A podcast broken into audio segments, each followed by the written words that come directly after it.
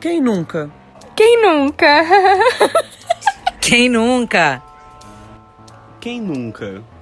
Ai, quem nunca? Eu sou a Ariana Polinário. Eu sou Thaís Miquelino. Duas amigas e comunicólogas que amam ouvir e contar histórias. Então a gente se uniu para trazer causos, engraçados ou não, contados por aí em algum site, jornal, rede social. Isso mesmo, pessoal. Nesse primeiro episódio trouxemos a história do Matheus. Nos tempos atuais, super digitais, as pessoas cada vez mais utilizam os aplicativos e redes sociais para conhecer pessoas e se relacionar. Algumas histórias dão certo, outras nem tanto. Mas a gente não está aqui para julgar ninguém. Viemos dividir situações que vemos por aí e trazer alguma história nossa ou de amigos.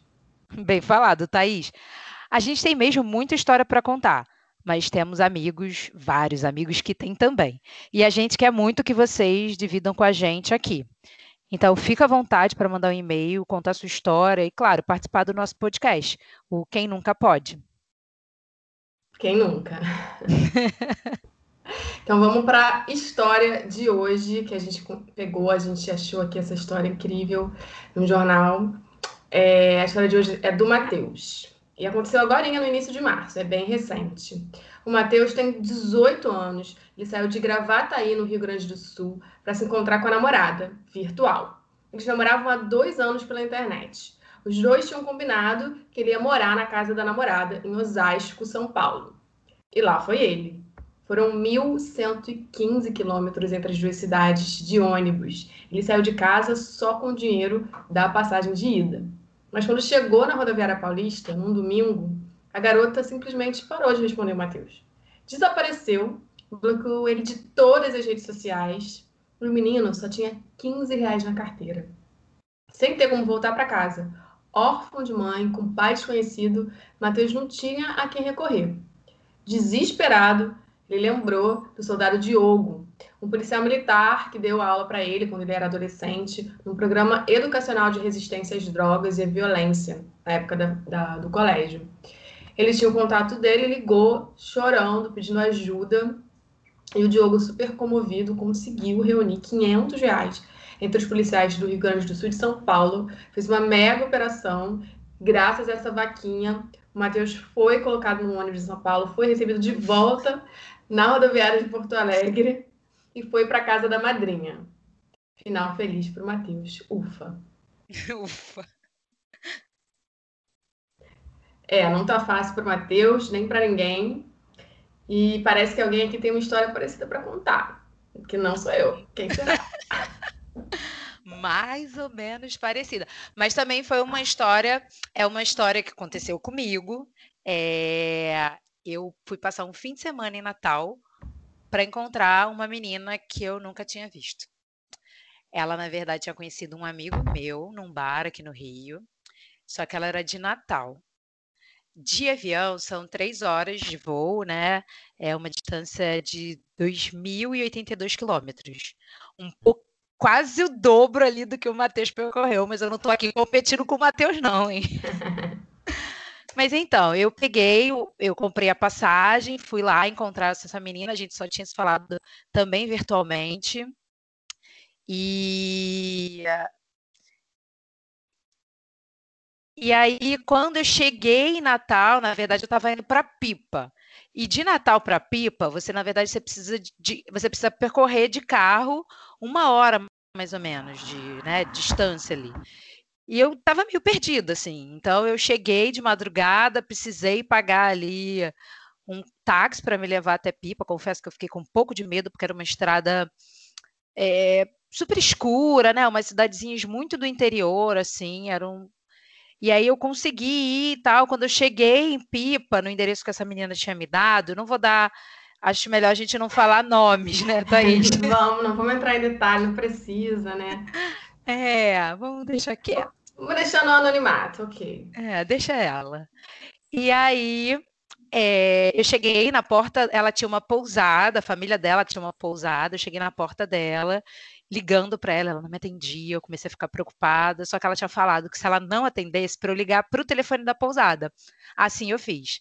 Aí o pai dela me atendeu, acordou ela, ela me atendeu também, aí fiquei lá, dormi e tal. A gente conversou muito pouco, era madrugada.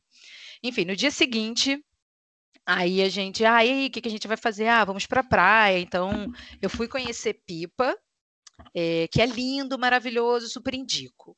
Só não Hum. encontrem com essa menina, pelo amor de Deus, porque ela veio com uma história de que ela tinha tido um problema com o cartão dela. Então, combinado era que eu ia ficar responsável pelos, pelo pagamento. Então, a gente foi almoçar, a gente foi beber uma cerveja, a gente Hum. foi, né, fazer alguns passeios ali. Eu falei, sem problema, eu vou pagando no meu cartão, depois a gente acerta.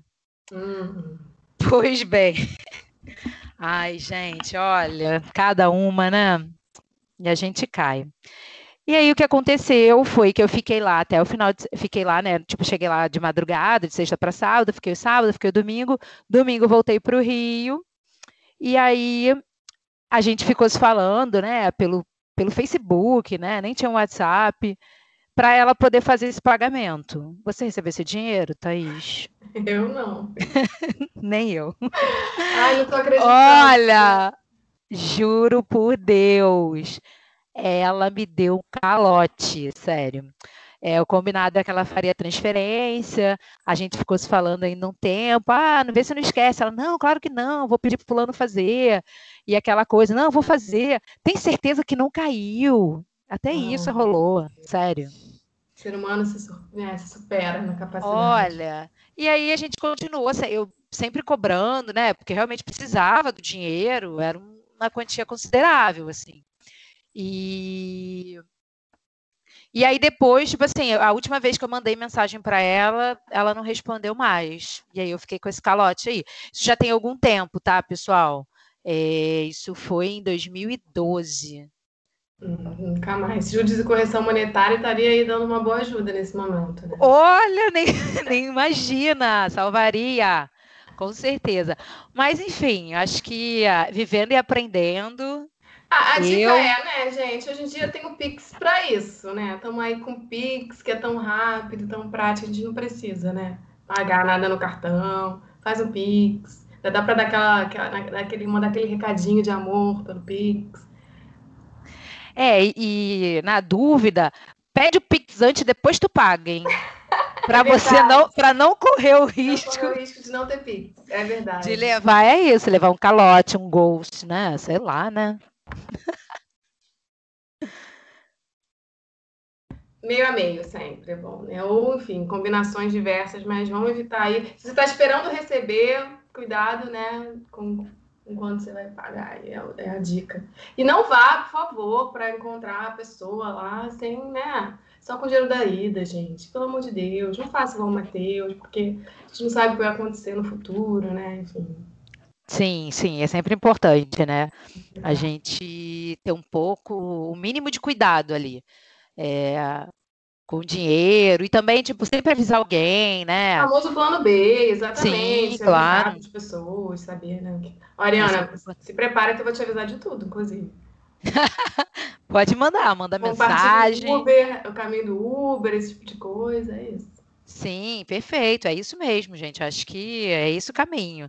Sempre avisa pro amigo, olha, ah, manda, manda lá, compartilha o Uber, compartilha tudo, que hoje agora é compartilhar. Inclusive amor, né, Thaís? Por favor, estamos precisando muito. Inclusive, compartilhar, falando em compartilhar, eu trouxe hoje para a gente é, fechar aí essa, essa história, um poema da Rupi Kaur, que é uma canadense que, de família indiana, ascendência indiana, que eu sou apaixonada, eu sou super, eu tô super é, monotemática, mas ela sempre, ela tem me tocado muito no livro o que esse poema está no livro O que o Sol faz com as flores, mas eu indico muito todos os livros dela sobre exatamente essa. E aí a história do Mateus me inspirou. Eu queria agradecer o Mateus por me lembrar isso e a gente precisa aprender que a gente não tem que compartilhar suas vitórias e só os momentos onde a gente está bem.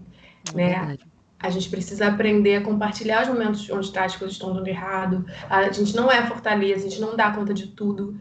E, que, e como ele, nesse momento de vulnerabilidade, um menino que, né, que não tinha uma rede de apoio, de repente familiar, conseguiu ter coragem de ligar para alguém que era uma pessoa que não era tão próxima e pedia ajuda, né? Então acho que isso é muito, muito legal, assim, muito inspirador pra gente que acha que é super poderoso e que faz tudo sozinho.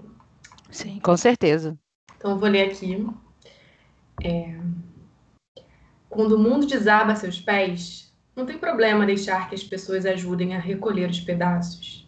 Se estamos presentes para partilhar a plenitude quando o momento é próspero, somos mais do que capazes de compartilhar seu sofrimento. Comunidade. É isso. Ai, que lindo! Lindo, Thaís, lindo, muito legal. É, eu achei bonita a mensagem e resolvi trazer pra gente. É, eu acho que é isso, né? Acho que sim, acho que é. Vamos partilhar. E esse momento, né, que a gente está vivendo, acho que, que a gente não pode estar tá fisicamente compartilhando com as pessoas que a gente mais ama. É, a gente tem muita coisa para partilhar de sentimento, de história, de falta, né? Eu acho que a gente está muito vulnerável por tantos motivos, então não deixem de partilhar, não deixamos. Eu estou falando isso para mim também, eu acho que eu sou muito. Também tenho essa coisa de super poderosa às vezes. Vamos partilhar nossas dores, né? e nossas alegrias também, enfim. Sim, claro, claro. Mas é, eu acho que é essa mensagem também, que é o que você estava falando até antes do poema e complementou, que é isso, na verdade a gente tende a só compartilhar alegria, né? Sim. E aí eu acho que nesse momento, mais do que nunca, é importante sim você dizer quando você não está legal, dizer que está passando, porque está todo mundo, né, de alguma maneira aí passando por um monte de coisa. É, são muitos sentimentos, né, nesse momento que, é, que o nosso país está vivendo, que o mundo está vivendo, de pandemia e tal. Então, eu acho que é extremamente importante você conseguir mesmo, sabe, pedir ajuda e falar, poxa, hoje eu não estou legal, sabe, dividir isso com alguém querido, que você goste, que você confie, né? Então é sempre bom mesmo. Com certeza, e aproveito em agradecer poder partilhar com você não só esse podcast, mas todos os dias. E com certeza isso me ajuda muito a continuar esse 2021. Ah, sua linda. Eu acho que foi isso, né, gente? Esse é o nosso, nosso primeiro episódio. A gente está aqui se reinventando também, né? Acho que é isso. É... E a gente queria reforçar com vocês né, o nosso e-mail, que é o quem nunca pode, gmail.com. Quem quiser escrever para gente, só mandar aí um recadinho, quiser comentar também, seja a história do Matheus, o poema que a Thaís leu, é, a minha história também. Eu acho que tá, a gente está aceitando tudo, né? Tudo pode, né, Thaís? Tudo pode, e a gente quer muito poder contar histórias de vocês, porque afinal a gente é humano e quem nunca viveu um bando de história que dá para contar para o caixa das vidas, não é verdade? É verdade. Então é isso. Um beijo, Thaís. Quem nunca? Quem nunca? Tchau, tchau, pessoal. Tchau, tchau.